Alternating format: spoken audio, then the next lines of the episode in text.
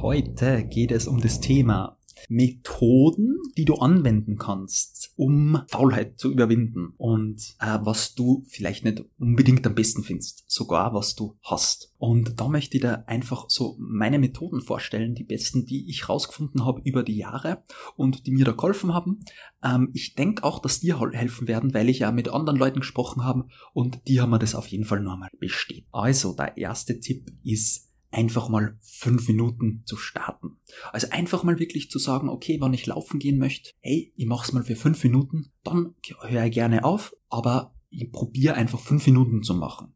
Nicht mehr. Und das kann man dann natürlich dann über die Zeit steigern. Also dann sagt man, okay, dann vielleicht mal sieben, dann einmal zehn, dann einmal 15. Aber was wahrscheinlich passieren wird, wie auch der Autor James Clear von Atomic Habits sagt, ein ganz, ganz ein cooles Buch zu Gewohnheiten, ähm, ist, dass du dann sagst, okay, wenn ich jetzt schon laufen bin, fünf Minuten, ach komm, dann, dann geh noch einmal, noch einmal fünf Minuten oder noch zehn Minuten mehr. Weil, ja, oder es ist ja meistens dann schon, oder? Wenn man in, wenn, in Schule möchte man zuerst nicht gehen, aber wenn man dann mal ist, dann ist sehr okay. Ähm, und habe ich gefunden, bei den meisten Sachen ist es so. Also einfach mal zu sagen, okay, probiere ich mal aus. Es ist ganz ein cooles Beispiel, das sie nennen, weil das ist auch noch so ein Commitment ein bisschen, das man dann hat. Äh, da gibt's ja, in dem Buch wird erwähnt, dass da eine gibt, die sich sozusagen immer Taxi zum Fitnessstudio bestellt. Also immer um gleiche Uhrzeit. Und dann, ja, das ist nicht viel, oder? Also man hat die, das Commitment, dass man sozusagen jeden Morgen um acht geht dann das Taxi und das wartet auf einen. Und wenn man sagt, okay, ich steige einfach mal ins Taxi dann, und dann führt ihr das zum Fitnessstudio, dann denkt man sich, okay, jetzt gefällt's mir auch nicht heimfahren, jetzt habe ich schon das extra zahlt und alles.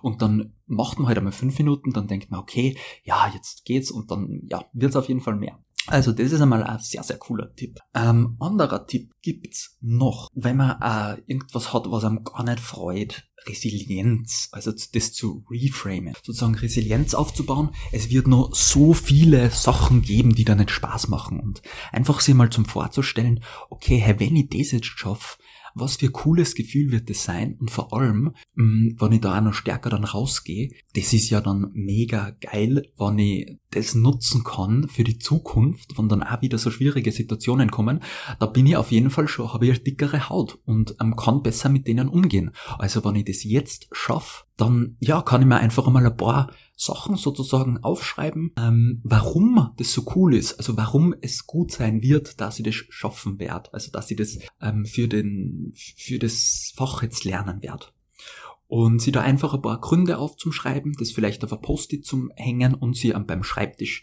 hin zum Tackern. Hm, finde nur eine coole Idee, dass man das einfach nochmal im Gedächtnis hat. Und noch was ganz, ganz Cooles, was ich von meinem Coach mal gehört habe, was ich mir erinnern kann aus einer Sitzung, ist, dass man jammern darf. Natürlich darf man als Österreicher jammern über das Fach. Ah, ich finde jetzt da Mathe ist so scheiße und ich möchte nicht für das lernen. Aber es ist so, wenn man das immer sagen und immer wieder anderen dann sozusagen weitergeben, die Sprache beeinflusst unheimlich viel unser Unterbewusstsein. Also das sind wir uns da gar nicht so klar. Und wenn ich immer wieder sage, Mathe, Scheiße, Mathe, Scheiße, irgendwann glaube ich es dann wirklich, also dann, dann ist verankert und dann ist es noch schwieriger zum Starten. Also klar, ich sage jetzt nicht gar nicht ausholen, aber heul die mal aus bei der Freundin, beim Freund und dann sag nichts mehr drüber. Also einfach wirklich nur mehr dann sozusagen in, ja, in einer positiven Sprache drüber sprechen. Und wenn wir uns das oft genug sagen und wirklich da die Emotionen mit reinbringen, irgendwann glauben wir uns das dann auch. Hm, das ist wie bei den Gedanken, oder? Und das finde ich noch einen ganz, einen ganz einen coolen Tipp. Äh, der letzte kleine oder vielleicht der große Tipp, den ich dir mit, den ich dir mitgeben möchte, ist, das nicht aus einer großen Big Chunk zu sehen. Also oft möchten wir das dann alles gleich an einem Tag erledigen und ähm, ärgern uns dann, warum das nicht gemacht worden ist dann bis am Ende vom Tag. Aber wenn wir uns einfach sagen, okay, das ist sozusagen ein Kochel, köchelnder Topf, der, der köchelt über längere Zeit, ähm, so ist auch das Fach und ich da jeden Tag ein bisschen was dazu ergib und mir dann auch vielleicht einfach mal, es klingt so banal, aber einfach mal ähm, die beste Methode, wie, die, wie ich jetzt da gehört habe, ist sich einfach auf einen Zettel das aufschreiben, was ich als kleinen nächsten Schritt mache und wenn man das gemacht hat, dann durchstreichen und dann nächsten Punkt aufschreiben, den man machen wird. Dass man wirklich nur immer bei, mit einer Sache beschäftigt ist und das macht und das ist so banal, aber ich finde so der coole Trick. Ähm, mit denen möchte ich jetzt da die Folge beenden. Ciao, ciao.